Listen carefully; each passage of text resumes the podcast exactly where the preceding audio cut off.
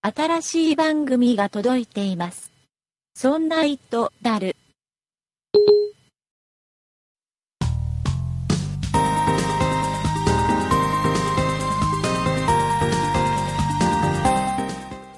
そんな糸だる第65回でございます。お送りいたしますのは竹内と、酒井です。よろしくお願いいたします。よろしくお願いしますえ。ー、酒井さん、はい。 1週間ぶり、いや、2週間ぶり2週間ぶりで ?2 す。週間ぶりでございます。はい、お久しぶりおでご久ざいます。しぶりでございます。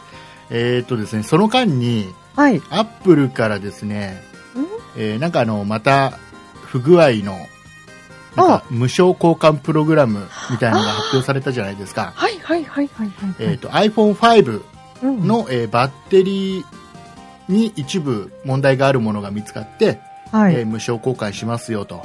うん。で、えっ、と、アップルのサイトのサポートのページか何かから、えーなんかね、自分の iPhone5 のうんシリアルナンバーを入れると、あ対象かどうかというのが出てくるらしいんですよ。ああ。、で、えー日本だと8月29日から、はい。えー無償交換プログラムをやるよなんていうニュースが流れて、おお。えー今日まだ29日じゃないんですけど、収録時点では。はい、えーはい。僕 iPhone5 を持っているので、そうですね。えーチェックしてみました。はい。そしたら、対象になってええあ、でそうですかる。う。ん。で、その前にね、はい。あの、もっと前に、実は iPhone5 は、もう一つ無償交換プログラムって出てて、あ、そうですか。あの、なんですかね、えーこの上のボタン、スリープボタンっていうのかな。あーはい、はい、はい。上についてるやつだ。はい。えっ、と、あれも、なんか iPhone5 一部、不具合があるものがあるらしくて、あ、そうでれすもか同。じ感じでシリアルナンバー入れると対象かどうかって出てくるんですよ。うん。で僕の iPhone5、えー対象になってまして、不具合だらけですね。でねはい。これほらなんかさニュースとか見るとあなんかこれほら対象に出てなった場合ホームページで対象ですよって出てきた場合、なんか無条件で必ず交換してくれるような感じの記事ばかりなのねーはい。で今日僕実はサポートに電話したんですよアップルの、ええええでまあアップルなんですごく丁寧に説明してくれたんですけどそうですよね。あの実はこれは今日僕が聞いた話ねあくまでもねはい。あくまでも僕が聞いた話なんだけど、うんあのこれ対象って出たからといってはい。 100%交換してくれるわけではないらしいんですよ。え、どう、 どういうことですかえーいうのは結局今現在はい。その症状が出てるかどうかあ要はバッテリーが急に満要は満タンになってたのが急にグッて下がっちゃうような不具合はいはいがあるよとか、あ。うんやたら持たないよとか、あえーもしくはこのスリープボタンだったら全然押しても効かないよとか効きが悪いよなんていう症状が出ていればあ。ああ。無償交換プログラムで交換をしてくれるんだけどもええ。これ仮に今現在症状が起きてなかった場合はああ対象外だとそうなんですね。まあ、うん使えてるからいいだろうっていこいだとなろんうでってすいねう。ことらしいんですよであら、えーじゃあ例えば、ね、バッテリーなんかは微妙なもんじゃないですかそうですね。症状が出てるからどうかなんか分かんないじゃないですかうん。でこれを一応送って、まあ、は1い週間ぐらいでなんか工場から帰ってくるらしいんですけど、あチェックは一応してくれるらしいんですよ無償でチェックして、治ってこない場合もある。治ってこないい場合があるらしい、あら。どの程度で治してくれるんですかね。でねこれも、えーとねうんやっぱりサポートの方からはい。あのこの自分の、えー iPhone はいで実際 iPhone5, iPhone5 の、えーメールアドレスを送るとなんかね、メールが返ってきてそこに診断をするボタンみたいなやつがメールに入っててそれポチッと押すとなんかバッテリーのチェックとかしてくれるらしいんですよああ。でそれで問題ないって出ちゃったらうん。まあ送っても多分無理だろうねっていうような答えだったんですよねああ、そういうチェックしできるんですね。で僕の場合は、えー iPhone5 に関してはうん問題なしと問題なしですか言われちゃってああなんだとえ、バッテリーも特に問題なし。問題なしとで、まあ、特にスリープボタンも僕特に問題ないんであそうですか。なんかねぬか喜びというかおこれでまた iPhone5 もうんなんか現役に復帰できるんじゃないかなみたいですよね。バッテリーなんてね、新しくなっちゃったら、な、ね、しばらくね、使えちゃいまますだよね。まだ iPhone5 使い道ありますんで、例えば電話以外でも。例えば僕だったら動画撮るためだけとか、ああ、カメラとして。そうそれそれこそ本当に音楽だけ入れといて、音楽聴くためだけとか、ああ、そうですまあ、ね。いろんな使い方はできるじゃないですか。うん Wi-Fi はでい使ってる限りであればね。そうですね。なのでいいなと思ったんですけど、意外とそういうことみたいですえ、でも、後々にそういう症状が出てきたら、って思うでしょ交換でくれね、るの細かく見ていくと、はえサポートのね、ページを細かく見ていくと、い。はい。なんかね、発売し、iPhone5 が発売されてからはい。 2年間、あないしは、なんかね、何月何十何日までっていうのがあるんですよ。あ。あ何年あ。何月、来年のね、何月、何月っていうか書いてあったけど、ああ。まあ、僕ほらそう買ってすぐ買ったから発売して、だからまあ2年間の間だからもう少しだよねそうですね iPhone5。発売して2年間っていうあれそれはだ、からそれまでに不具合が出なかった人に関してははい。ダメダメってことみたいですよ、新しいの買ってください。新しいの買ってください、そうでうすんか。でねこのね交換プログラムでねもう一つ言われてねあそうなんだって思ったのが一つあってはい。あの例えばうん要は全然それと関係ないですバッテリーとかこのスリープボタンとは関係ない部分、例えばちょっとガラスがちょっと割れてるよとか一部あ、あ、はいはい。えー何かどっかかちょっとなんていうのかなうーんなんかちょっと濡れた跡があるよとかあそういった部分があった場合、えあ、はい。ー、と修理を例えば出すでしょ工場に出すでしょ、そうですそうね。するとじゃあバッテリーだけ変えてくださいとかスリープボタンだけ変えてくださいってわけにはいかないんだってお、それはなんか、いくつかの部品が連動してるっていうことではなくでて、すなんかね、アップルのそのサポートの方にもそれもちょっと聞いたんだけど、はい。え例えばガラスが割れてましたと、ちょっと、うんだけど、本人は気にしてない、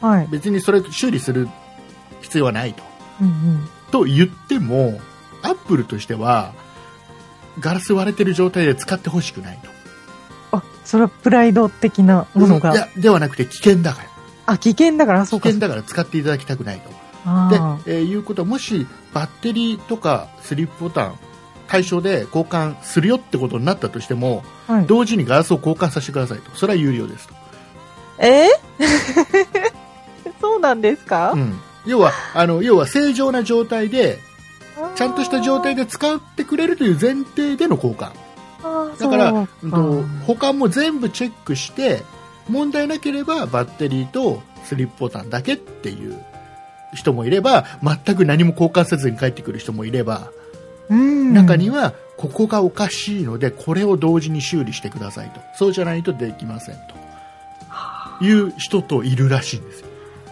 あーあー、それはこれ意外でしょ意外です聞いてね。みなきゃ分かんないなって、それ出さないとわからないですうん。ねだからまあ一応ね iPhone5 でもう今現役で使ってない人僕みたいなねもうサブで使ってるような人はサブで使ってるんですかそうえ一応一応僕が使ってるサブで使ってるんだサでブなんだいう人はまあその対象かどうか、まあ、一応そのホームページのねシリアルナンバー入れて対象かどうかって出てきたらね対象だよって出てきたら一応ダメ元で送ってみる価値はあるかもしれないねあそうですほらえ送るのにさ結局1週間近く手元からなくなるのと、そうですねあと中身が消えちゃうってのがあるでしょどうしてもあっていうのがあるから、あはいそこに特にね別に1週間なくてもいいやと中消えちゃっても別にいいやっていう人はとりあえず出してみるといいかもしれないね、対象って出たらね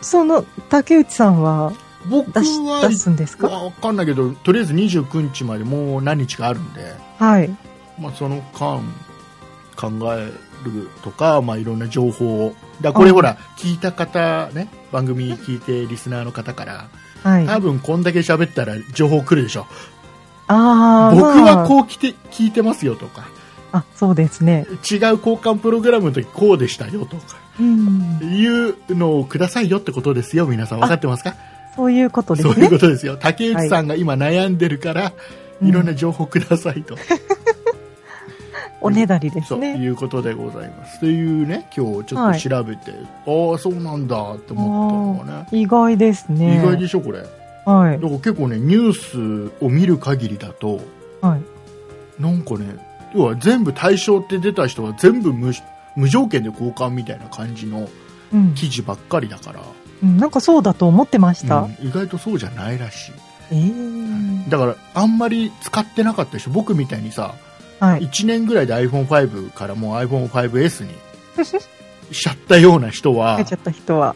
そんな iPhone5 そんなに使ってないじゃん、実際。そうか。頻度が少ないから、バそうッテリーもだからへたってないし。そう、不具合。だから2年後、ちょうど数ヶ月後にさ、はい、その不具合が出てきたらさ、ちょっと悔しいじゃそうですね。ん。ね。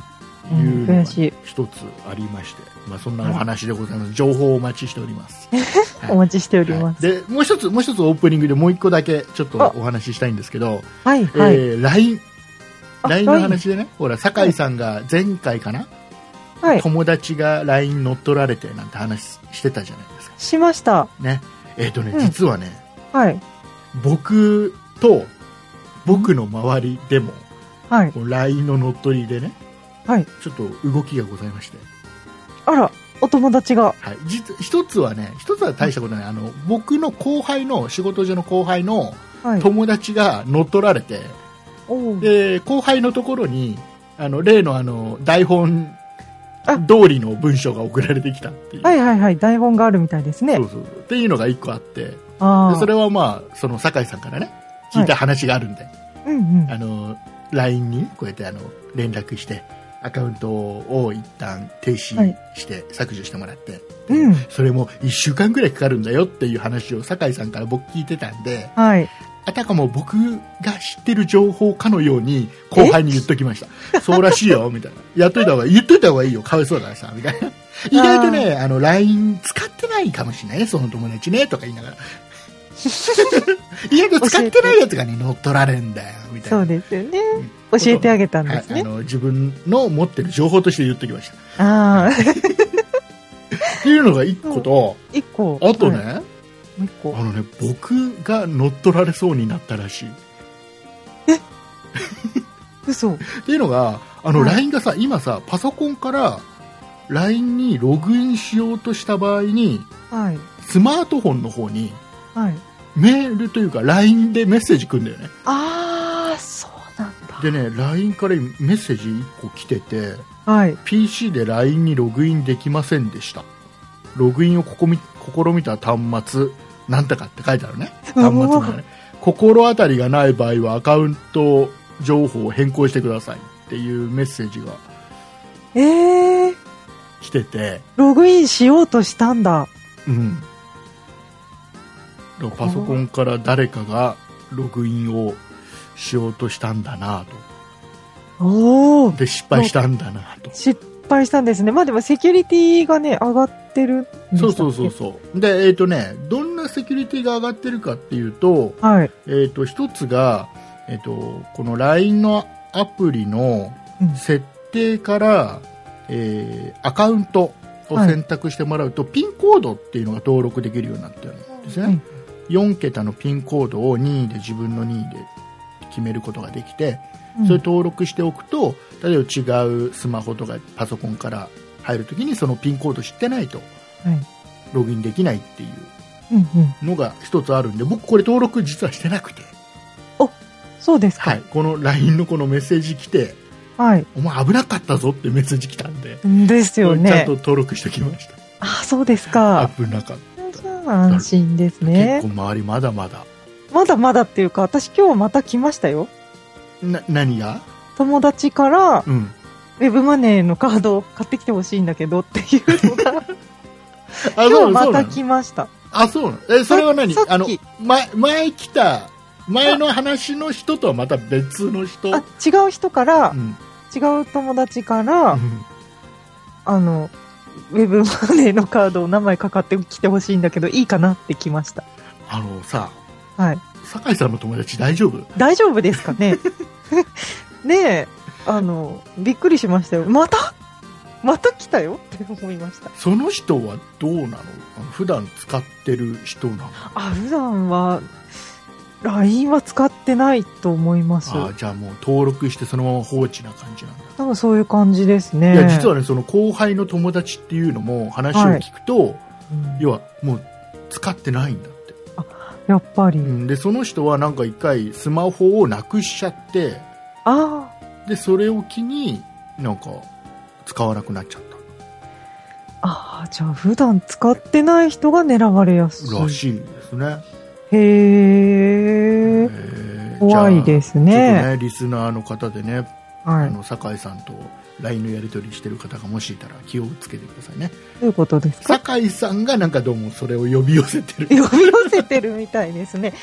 ちょっと確率高いですね、確率高いです、私ね僕だって直接そのメッセージ来ない僕が登録してまあ僕は友達少ないからそういうことえーいうことでございまして、えー本編に行きたいと思います。はい。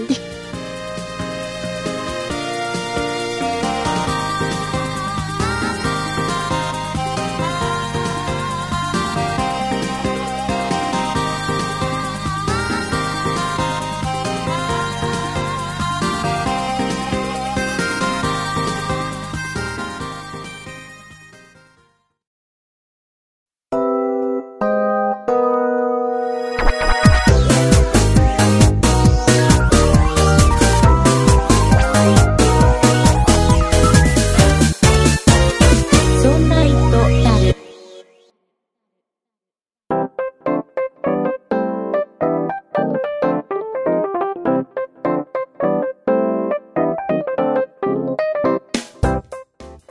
ということで、酒井さん、はい。あのーさっきオープニングで話をした iPhone で修理の話にも関連するんだけど、はい。あのー iPhone のライトニングケーブル、うん。充電ケーブルって、はい。酒井さん、この標準でついてた純正のやつって今まだ使えてますいや、もうボロボロです。ボロボロでどうしましたえっと、いつか、うん Apple Store に持ち込んでやろうと思いつつ、うん。まだ変えてませあん。れね、1年以内だったら新品と交換してくれるんだよね。そうなんですよね。あの、断線とかはいしちゃったりしたものに関して、普通の使い方をしていて、は断線しちゃったりなんていうこと。僕も一回交換してもらったことがあるんですい。よ。あ、そうですかう。ん。酒井さんはまだ、まだ、まあそうか9月なんで、もうちょっといいかなと思っあて。そうなんだ。でね、そのね、はいライトニングケーブルなんですけど、はい。あの、僕ね、今まで、いや結局1本じゃまず足んないわけですよ。足りないですね。足りないんですよもう車の中に必ず1本枕元に1本うん。で常に持ち歩くのが1本みたいな、はい。あ、でも、でも私もそういう感じでうす。ん、で車の中でも僕はほら営業車とはい。あと自家用の車とあ2つなきゃいけなかったりしーて、はい。でまあ、数本必要なんですよはい。で今までは、うんほらアマゾンとかでさ検索するとはい。安いのがあるでしょ、安いのありますね。あの数百円からありますよもねうそ。れこそ100円台200円台からはい。あるじゃないですか、ちょっと怖いですけどああいね。うのをね僕は実ははい。あの買っておでそれをもう使ってたあ、そうですか。そうでそういうのって、うん。あ。まあ多分問題はないんだよね大きな問題は使えるは使使える。えるかどうかはあれだけどね安いから、まあ、あれなんだけど、はいま。あとりあえずは使いは使えるは使えるはい。ただ大抵のものはアップルのその認証を受けてないやつなので、はい。はい。えー例えば iOS のバージョンアップと同時に使えなくなったりするんだよねああ。はいはいはでねい。除外されちゃうんだ。同じメーカーの同じケーブルを例えば3本買ったとするじゃないあね、そうするはいと、三3本のうちどうあ、 1本使えなかったり最悪2本使えなかったり、ああ。なんかねその辺すごく不安定なのねそうですよね。その代わり安い。いからまあいっかになるのね、うん、まあ、ね、諦めても、まあ、安いからいっか。そうそうで当然まあそういうものっていうのは、はい。まあ、ごくごく普通のものなのでうん断線とかもするのようん、なんか早く悪くなるイメージでだっすて。アップル純正のやつだって断線するんだからさそうですよね。っていうので僕ね結構ねもう壊れちゃ買い充電できなくなりゃ買いみたいなはい。でよくあるのがさそういう安いやつできちっとアップルの認定受けてないやつっていうのは、うん。えー要はそこから火を吹くとかあそういうのもあるでしょ話がさうんうんうんうでん。それはのい特に。さ枕元でさ使っててさはいえー、火吹かれたらちょっとシャレにならないじゃちょっとそれにならないですね。んなの命の危で険が。はい。ちょっとねあの考えを改めましてあ、改めましたか。ちょっとねこれはいけないとはい。これは間違僕は間違ってたとそんな間違ってた安いものを買うようではいけないとええ。いうのでねうん。あのちょっと今アマゾンでねいろいろ検索をしてはい。買ったケーブルがございましてあ、ケーブルを買ったんです買かったんですよで、うん何かというとえっ、とねオールテックっていうところのはい。ストロングライトニングケーブルお、ストロング。ストロングライトニングケーブえルー、でこれ。はまずまあ当然そのアップルの認定を受けてるやつなのではい。きちっとそのアップルのこの何チップがきちっと埋め込まれてるんでバージョンアップしても、まずあ問題な大丈く夫使えるぞっていうのが、まあ、まず保証されてるのが一つねはい。で当然ながら2年保証っていうのも当然メーカーの保証がつく、おー、保証がつく。はい、で当然え充電もできるしデータの転送もできるうんうん。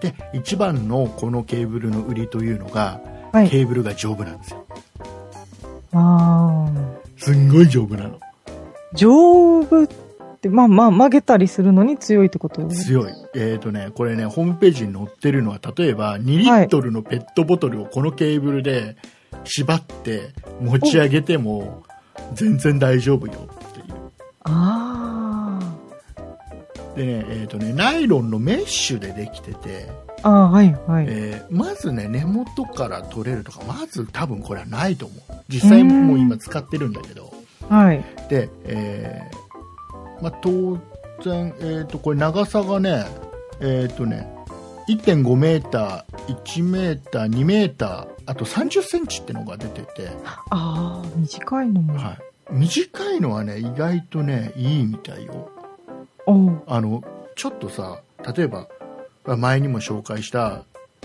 そのバッテリーはい。みたいなうんものを持ち歩いて外で充電するのに、そんな長いの一緒に持ってきたくないじゃない邪魔ですよケーねブル。でそういうのを一緒に持って歩くのに3 0センチのケーブルとかね、えーいいみたいなのいいでですあとねはあのノートパソコンの横で充電するときとあかあ、はいはいはい。あんまり長いのあってもねあれそうですいいね。のとあとこれはねピンクと白と黒があ、出ててカラー展開もしてるんですか。で、まあ、とにかく丈夫なんだけどちょっとねその線が太めなのと、はい。えーあと柔軟性が若干ないからちょっと硬めかなっていう硬いん。感じはあるんだけど、はい。逆に言うとこれ1本買っとけば多分ねライトニングケーブルを規格でアップルが使い続けてるうちはうん。大丈夫かなとあ切れたり、ね、何か充電できなくなったりはまずないかなっていうところであ。うん。でね、えー、とこれアマゾンでね例えば僕買ったの1.5メートルのもの買ったんだけど、これでね、えー、と色によっても若干アマゾン色値段が違うんだけど、はい。黒黒がは今この収録してる時点で値段が1954円ああ。これをどう見るかいや、普通ですね。意外と。意外と普通でしょはい。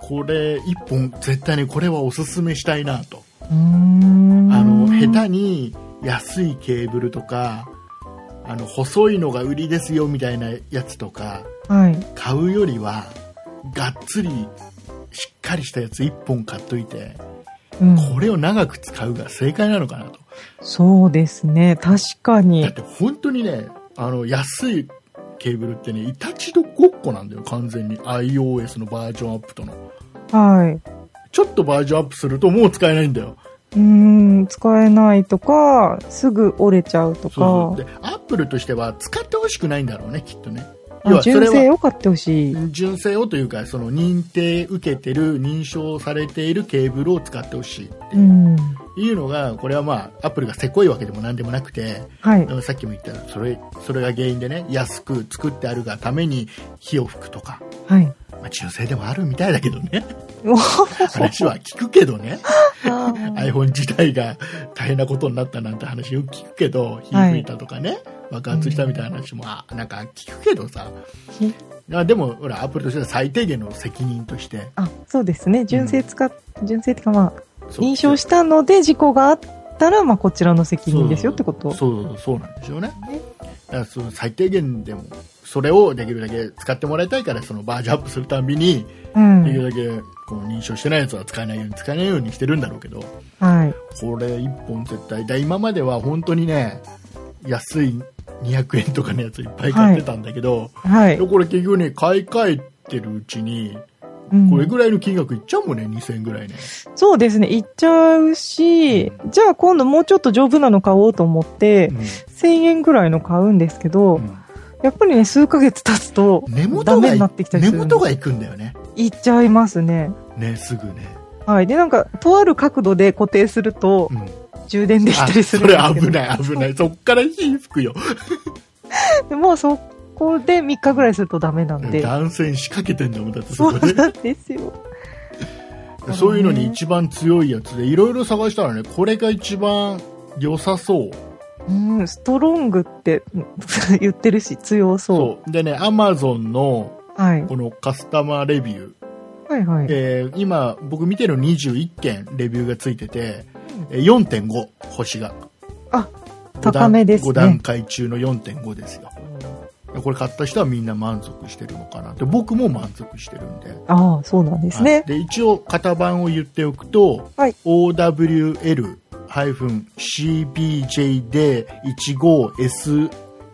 OW-CBJD15SLT-BK、うんですブラック。はい、ブラックブラックが一番安いなアマゾンだと一番安い、うん。えーなぜか金額が違うあ、色で金額違うんです金額が違うんですよ アマゾンのわからないところでねわからないですね。 品質は一緒なはずなんですけどね。いうのが1点最近買ったものの1点であら。もう一つはい。もう一つね、これもね、おすすめしたいのがあって、うん。あの、マウス、ま、マウス。パソコンのマウス、はい。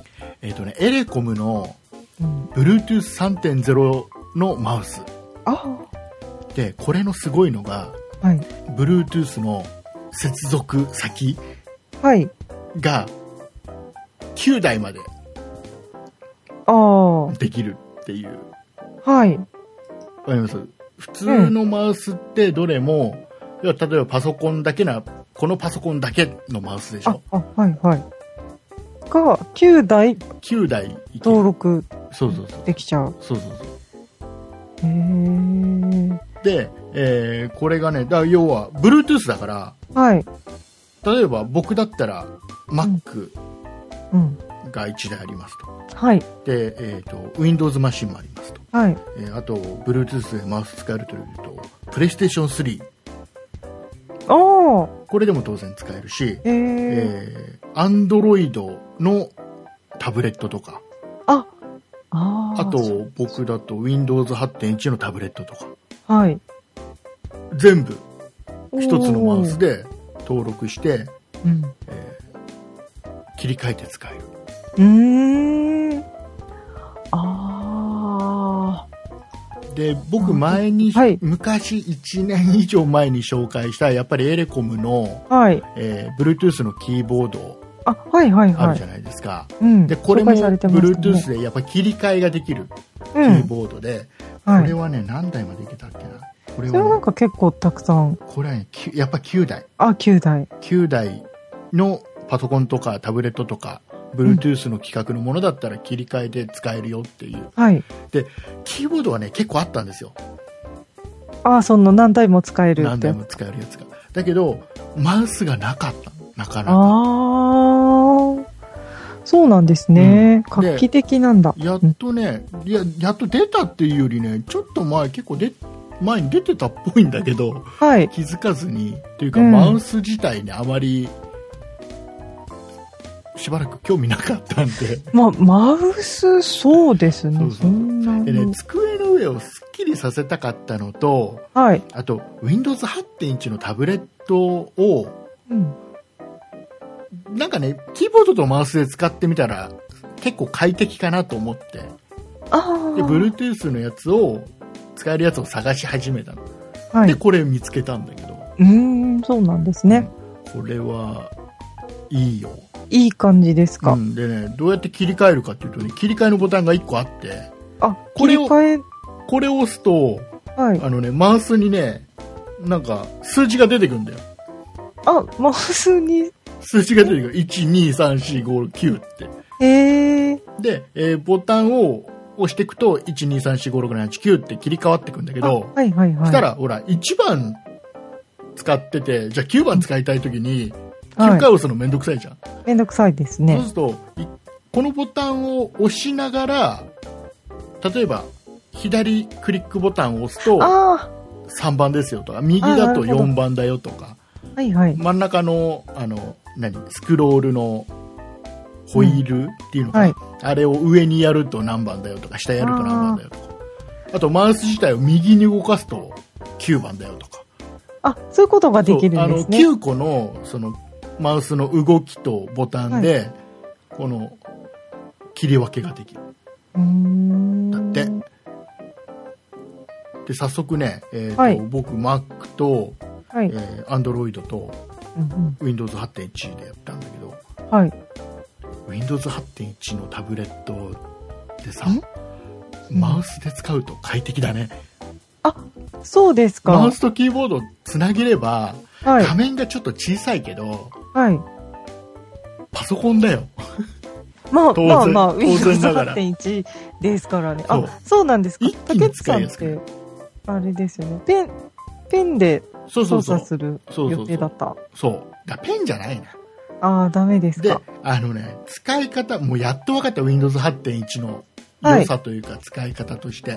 お家では、うんもうマウスとキーボードで使う。はいはで、い。画面がもし小さくてどうにもならない。もっと大きいのでいいなと思ったら、もう外付けのモニターにつないじゃう。えーつなぐのもあるのよ。USB あそうなんですとかかで。うん、外付けモニターつなげたりできるのね。うん。そうすると大きい画面で見れるから、うんそうするともう本当に家では普通の Windows8.1 として使えるわけですよ。はいはい。で、そこに例えばデータとか放り込むのも簡単でしょ作るのもデータ作るのも簡単でしょ、いいですで、ね。これをい外出するときはもう抜いて、うん。いや、線1本だよ。それこそ。はい。あの、モニターに出力してればね、USB1 本ああだけだしー、、はいはい。えーそれこそ、モニターをちっちゃいままでいいやっていうんだったら、何も外さなくてそのまま持ち出せばいいだけでしょああ、そうでですね。外ではもう基本はもう見るだけああ、要は家とか会社で作ったデータを見るはいはい。閲の覧に量。使えばそんなにその画面の小ささとか細かさ気にならないへえ、からはい。いいのかなとこれでああ、使い方をちゃんと分ければいいってことです使いか。方を分けるのと家で使うときはききちっとママウスとキーボード使う、うだってーん。あのね画面小さいでしょはいで。そこにソフトウェアキーボードなんか出てきちゃったらもっとちっちゃいわけだよあ、そうですね。画面がもう狭い狭い。そうそうそうでそれがなくなるだけでもだいぶ違うああ、そうですね。うん確かに。解像度が低いわけではないから極端にはい。タブレットだからさうんそこそ。この解像度あるから、はい。まあ、最新のデスクトップとかねノートに比べれば狭いのかもしれないけどまあ、でも。あと細かいだけだからねちっちゃくなってるがそ細うそうかいでだすけねだから、結構いいのかなと、あ、そうですかう。ん、いうのであね、えあーらぜひあの複数、えーうんマウスをつなげられる機械を持ってる人は、えーうんマウマルチペアリングマウスっていうのかなこういうのって。ああ、はい。うんえーうんいうので、えー、とエレコムの Bluetooth3.0 マウスボタンはね5つあるんだよね5つボタンがあるボタン5つ。 5つって言っても普通に右クリック左クリックとあはといホイールと、うん。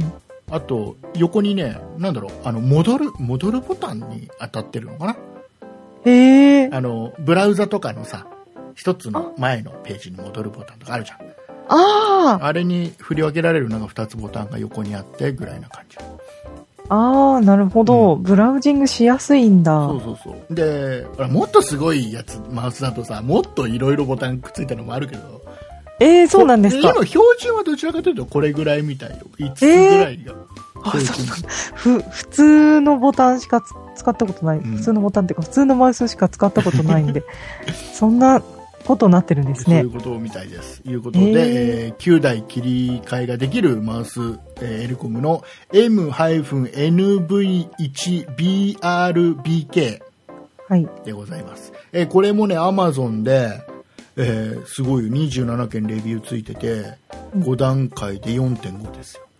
あら高いうん、で、えーお値段が2868円今現在ね、なってますんで、よかったらこれおすすめでございますはいこれと、えー僕が去年かなんかに紹介したやっぱり Bluetooth の切り替えができるキーボード、えー TKFBP014BK、うんこの辺とねエレコムセットで買うとエレコムセットエレコムセットで買う ともう完璧だと思いますよああえーぜひよかったらということでございまして、これね意外とねあの、この後エンディングでもちょっと喋るかもしれないけどはいあのー紹介したやつをね買ってくれてる人が結構いてさあまあ気になるのはねやうっぱりれ嬉しいんでこんなに買って使ったらこんなに良かったみたいなお便うりいただいたりして、すっごく嬉しいんだよね。そうですねはい、いうことでございましてよかったら、えー興味ある方は覗きに行ってみてくださいはいではエンディングいきたいと思いますはい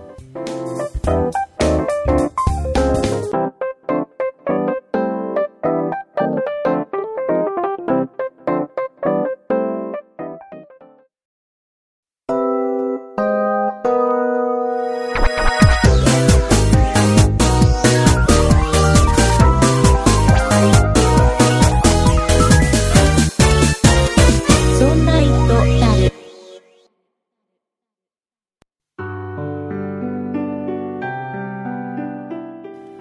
エンディングでございます。はおい疲れ様でございました。お疲れ様でしえた、ーでは、えー今週もたくさん、まあ、1週間間空いちゃったんで特になんですけど、はいお便りいただいてるんですけど、いくつかご紹介したいと思います。はいえーでは、酒井さんよろしくお願いします。ラジオネームクッキーモンスターさんからいただきましたありがとうございますあ。りがとうございます。こんにちは。かれこれもう19年ほど前、普通のドリップ式のコーヒーを入れるためのガラスのサーバーの上に、点滴のように水が落ちるようにするためのプラスチックの容器が付属付属したものを持っておりました。今思い出しても悲しくなるのですが、そのプラスチック容器を母が私に確認もせずに勝手に捨ててしまったのです。竹内さんが水出しコーヒーの美味しさを思い出させてくださり、しかもとてもお手頃なお値段で手に入るとのこと。日頃の感謝も込めて、そんなプロジェクトのホームページから Amazon に入って購入させていただきました。そしてなんと嬉しいことに Amazon の夏休みセールで20%オフでした。今後もためになる楽しい配信をお待ちしておりますというメールです。あはい、ありがとうございます。りがとうございます。これよ、酒井さん、これ。あ、これがね前前回。嬉しい。前回僕が紹介したはい。水出しコーヒーのうん。サーバーはい。っていうのサーバーっていうのあれ合ってるた、多分合ってるね合って合る,、ね、ってると思います。はサーバーをねい買ってくれたみたいではい。嬉しいねね、ありがとうございますあ。りがとうございますただね、はい。僕より安く買ってんだよねそれは、まあ、タイミングのア問マ題ゾでンすでよなね。何夏休みセールで20%オ フえはい。僕より、えーね、安く買ったんだでも、うん竹内さん、その前にもう楽しんでますから。ねそうだよねそうそうですそうよいうことですよね。そうそうそうそうでいついつが買い時なんですかって言ったらですよえ20%オフの時なわけではないわけですようん。飲みたい時に飲めればいいじゃないですそうか。いうそことですよ自分が飲みたいなって欲しいなと思ったらその時は買い時なんですよ商品をうでねすね。えーいうことにしときましょう、悔しいんですね。ねえーあでねもう一つ書いて、えーいただいてるのがはい。えっ、とほら日頃の感謝を込めて、そんなプロジェクトのホームページから Amazon に入って購入させていただきました。ここ大事ですね。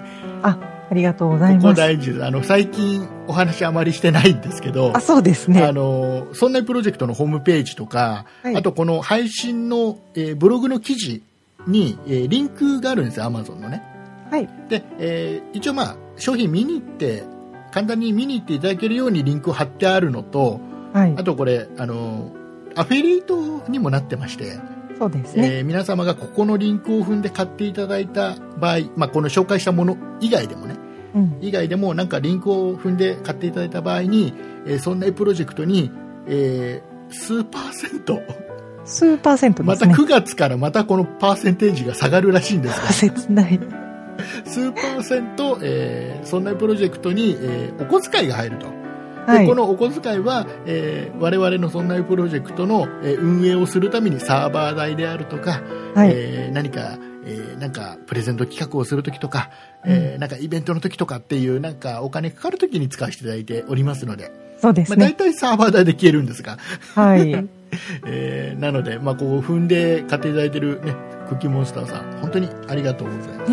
ありがとうございますえ。ー他の方もたくさんあのどなたが何買ったかっていうのは分かるんですけど何が売れたよっていうのだけは来るのであ情報が来るので、あ、はいいい。えーいろんな方がいろんな商品をね買っていただいてるっていうのだけは分かるので、ただどなたが買ってくれたのかっていうのはねこうやってあの言っていただかないと分からないんでそうあのですとにかね。くとりあえずあの買っていただいてる方多分聞いていただいてると思うのではい。本当にいつもありがとうございますありがとうございまこすれ。からもよろしくお願いしますっていうずうずうしいこと言ってみました。 えーいうことでございまして、えっとですね、まあ、他にもほら、メールいっぱいいただいただいてるんですけど、そうなんです。えっ、と、この後ですね、我々ですね、えーはい酒井さんと竹内はですね、はいこの後あの、そんなことないっしょっていう番組をです ね、収録しなきゃいけないんですよ。レンちゃんですはいね。えー配信日としては、このそんな糸だるの次の日にね、配信する予定の、そんなことないっしょっていう、あの、竹内の雑談を、はい。えー長々と聞いていただく番組をね、やっておりますんで、そうですはね。い、これをこれから収録しなきゃいけないんで、えーこのは辺で終わりにしないとね、い。はいま。た眠くなってしまうので、そうなんです。はいえー眠くなるとね、酒井さんのこのテンショ相ンが槌が、だいぶ変わってくるので、 はい。もう同じことしか言わなくなっちゃうんで。早くそっちをと、よかったらそっち聞いてくださいということで、眠い酒井さんが聞けるかもしれはい、こません。の、このそんなイットダルを聞いて、その次の日に配信 のそんなことないしを聞くと、酒井さんがどれくらい眠くなってるかがわかりますの で、よかったら深夜ですからね、ねもう。聞いてください。よろしくお願いします。お願いいたえしーといまうすこ。とで、えっ、と、告知をお願いいたします。そんな糸だるでは、に、皆様からのご意見やご感想などのお便りを募集しております。e メールのアドレスは、そんな it.0438.jp。綴りの方は、sonnait アットマーク数字で 0438.jp です。また、そんないプロジェクトではツイッターをやっております。ツイッターのアカウントは、そんない p、sonnaip です。こちらのアカウントでは、そんないプロジェクトの配信情報などをつぶやいております。ツイッターをやっていて、まだそんなプロジェクトをフォローしてない方は、ぜひぜひフォローをお願いいたします。そして、そんなプロジェクトには公式ホームページがございます。ホームページの URL は、そんない .com、sonnai.com となっております。こちらのページからは、そんなプロジェクトが配信している5番組すべてお聞きいただけます。また、そんな糸だるのページに飛んでいただきますと、右側にメールの投稿フォームがございますので、こちらからもメッセージをお願いいたします。そして、そんなプロジェクトでは YouTube のチャンネルもやっております。こちらのアカウントは、そんな IP、sonnaip で検索してください。こちらのチャンネルでは、そんなプロジェクトのポッドキャスト音源の配信を行っております。ぜひこちらのチャンネルのご登録もお願いいたします。はい、ありがとうございます。はいよろしくお願いいたします。はい。最近ね、はい酒井さんね、うんあの、ガラポン TV のさ、はい。 3号機を僕使ってるじゃないですか。そうですね。この間4号機が出るよなんて話しましたけど、しました。あの、3号機がね、すっごい不安定なんですよ。調子悪いですか調子が悪いんですよ。一つの番組でね、あの、間録画されてないところがね、ポンポンポンって何箇所かあったり、ああ、なんかね、この外出先からうん。そのガラポン TV のサイトを開こうとした時に、はい。やたら時間再生までに時間かかったりうん。でねそんなことをちょっとツイッターでつぶやいたらはい。なんかやっぱり不安定だっていう方が一人いて、もう一人。僕だけじゃないんだったのねああ、そうですか。うんなので最近ね、ガラポン TV3 号機が不安定だぞっていう方がいたら、ぜひお便りいただければなとうん。思います。でね、一応ね、ガラポン TV のサポートにね、はえい。ーメールで、なんか、聞いてみ聞たい。てみたんですけど、はい。